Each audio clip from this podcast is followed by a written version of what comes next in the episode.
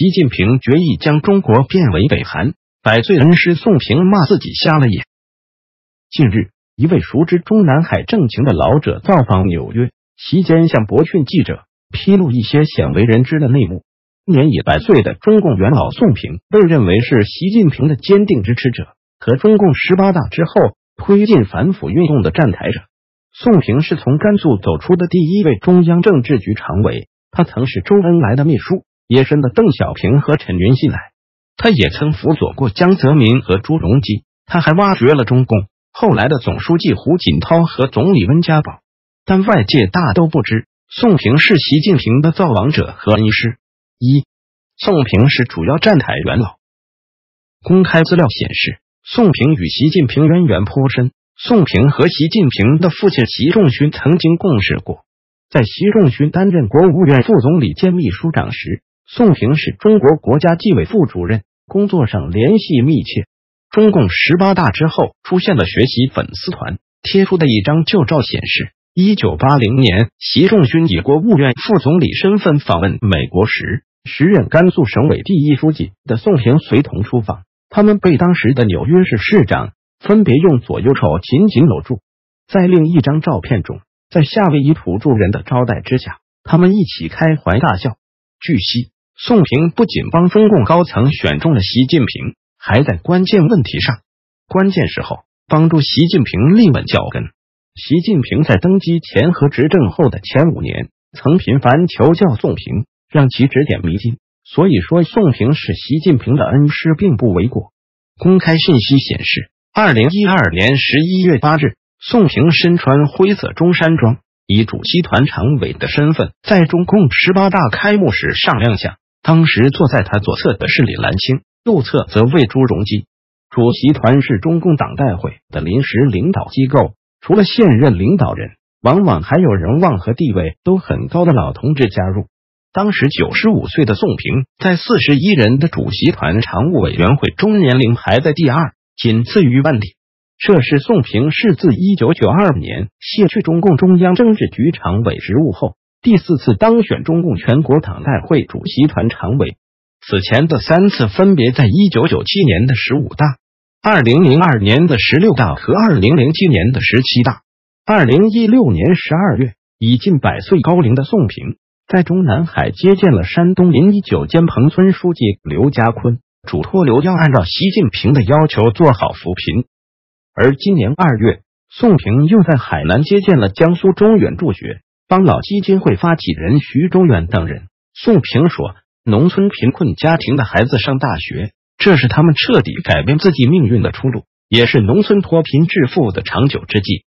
因为这两次接见都涉及扶贫，宋平被外界认为紧扣习近平扶贫执政要点，为习近平的治国政策站台。二零一七年八月六日，在江苏省委原书记沈达仁的遗体告别仪式上，宋平和中共三任总书记、四任总理以及李瑞环、李兰清、曾庆红、吴官正。李长春、罗干、贺国强等一干中共元老一起出面送别，更被认为是携中共元老量集体相助维持九大。外界的这种看法并非无端猜测。在二零一五年八月前后，就有传言称宋平曾给中共离退休高层写信，提出包括不干涉中共十九大的筹备工作等三条规则，帮助习近平摆脱了老人干政。二零一七年北戴河会议期间，有港媒报道称，二零一六年十月的中共十八届六中全会后，中共红二代、红三代曾联署致信政治局和习近平，就各项国策提意见。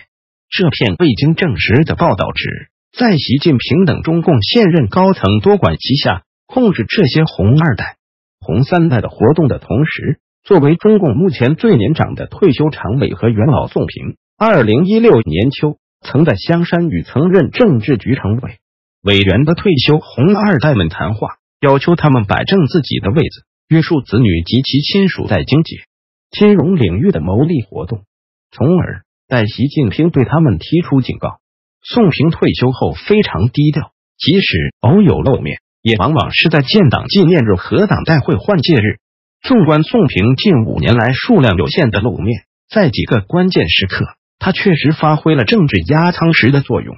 除了前文所说的劝退元老、说服红二代、高调自持扶贫外，宋平多次在关键时期露面，力挺习近平反腐、党建以及其他政治举措。二零一四年七月二十九日，有“政法王”之称的中共政治局前常委周永康落马，一时间政坛云波诡谲，并流出习近平生死无惧的内部讲话。在那个困难时期。宋平现身官方举办的国庆六十五周年招待会上，并与中共中央现任七常委一起坐在主桌上。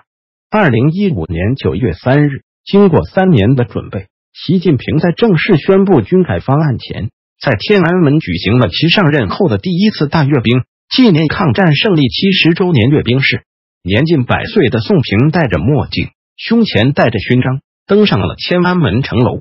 据媒体报道。当天出现在城楼上的现任和卸任中国国家领导人中，只有习近平和宋平两人穿了中山装。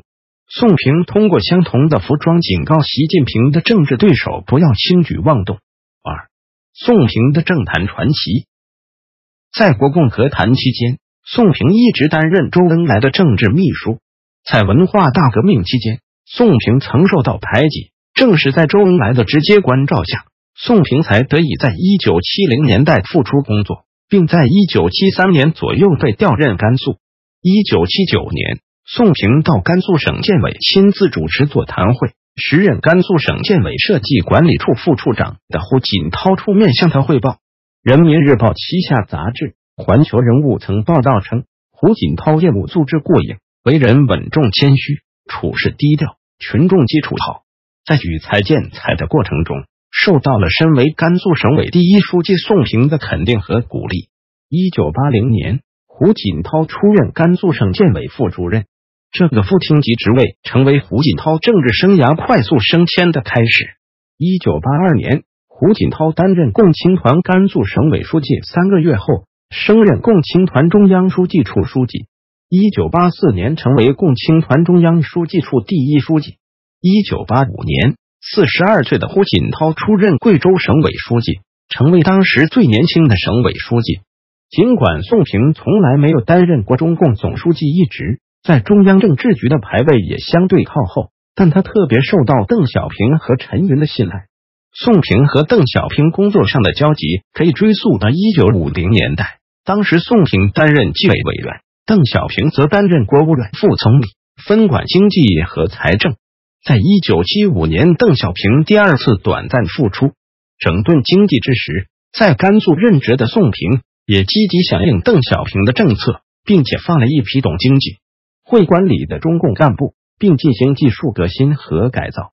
在邓小平又一次被罢免职务时，宋平保持了沉默，没有对他进行负面评价。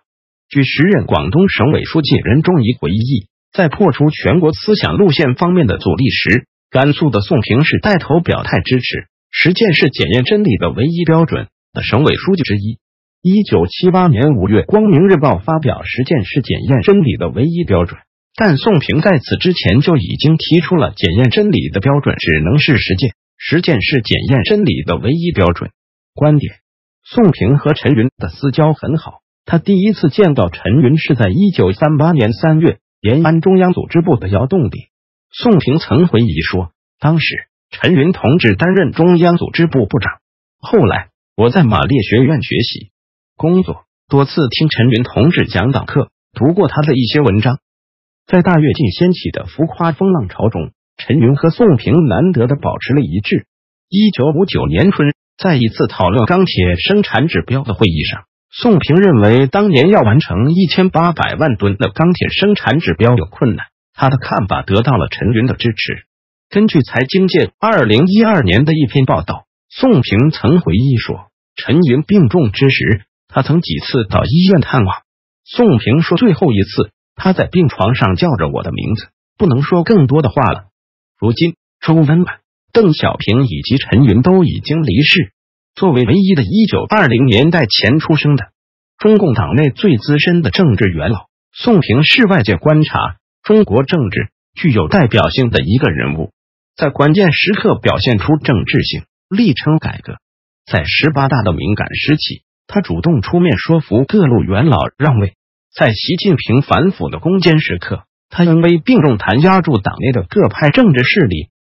中共党内一直有敬老的传统，尽管在现代政治中，老人干政一直饱受诟病，但党内元老的正面作用也不应低估。三恩师宋平谏言遭拒。十九大后，习近平频繁出手，中国政治经济严重倒退，向文革时代转向，令党内外惊诧莫名。虽然绝大多数党媒官员附和，但无法掩盖党内外的普遍不满。五十年的文化大革命使中华民族遭受了千年未遇的大劫难、大毁灭，而中国北边的邻居北韩，号称社会主义，却演变为腐朽的金家王朝，民不聊生，饿殍遍野。但习近平却调转邓小平改革开放的车头，大步向文革和北韩回归。老者表示，中共元老、高层、太子党群体惊讶、不满，但的习近平。王岐山的反腐打虎运动中，人人自危，无人敢说话。老者透露，恩师宋平二零一八年上半年曾苦口婆心规劝习近平不要左倾，还是要继续改革开放。他希望习近平能悬崖勒马，不要把中国带入到文革和北韩模式的深渊。据悉，谈话很不愉快，已经握有绝对权力的习近平翻脸如同翻书，并不念宋平辅佐之恩。以至于一百零一岁的宋平在家中骂自己瞎了眼，看错了人，气得住进了医院。四，习近平政治左转之谜。习近平上位前后铲除了唱红打黑的王内竞争人薄熙来，贪污腐败的军界许才厚、郭伯雄，拿下让维稳费超过军费的政法王周永康。外界一度认为中国将迎来一个新的中兴，但几年来不断传出习近平的内部讲话。他的极左面目逐渐清晰明朗。二零一七年底，博文社独家披露，习近平曾在中共高层的一个内部会议上说：“朝鲜仍然是我们的战略支点，朝鲜维护社会稳定某些方面对我们也有可取之处。”外界一直无法理解，为什么中共开明派习仲勋的儿子成了毛泽东的儿子。老者说：“习近平反腐树敌太多，必须终身制才能保安全。”但一个人总有生老病死，终身制并无法真正保证自身和家人安全。于是，世袭制的朝鲜模式成为一个选项。而实现世袭制，必然要让国民有着像对毛泽东、金正恩一样的崇拜。于是，习近平在中国开展了近两年的造神运动。目前还没有世袭政策出台的主要原因，是因为全国还没有达到像文革对毛泽东的癫狂。或像金正恩那样的说一不二，但大方向已经明确了。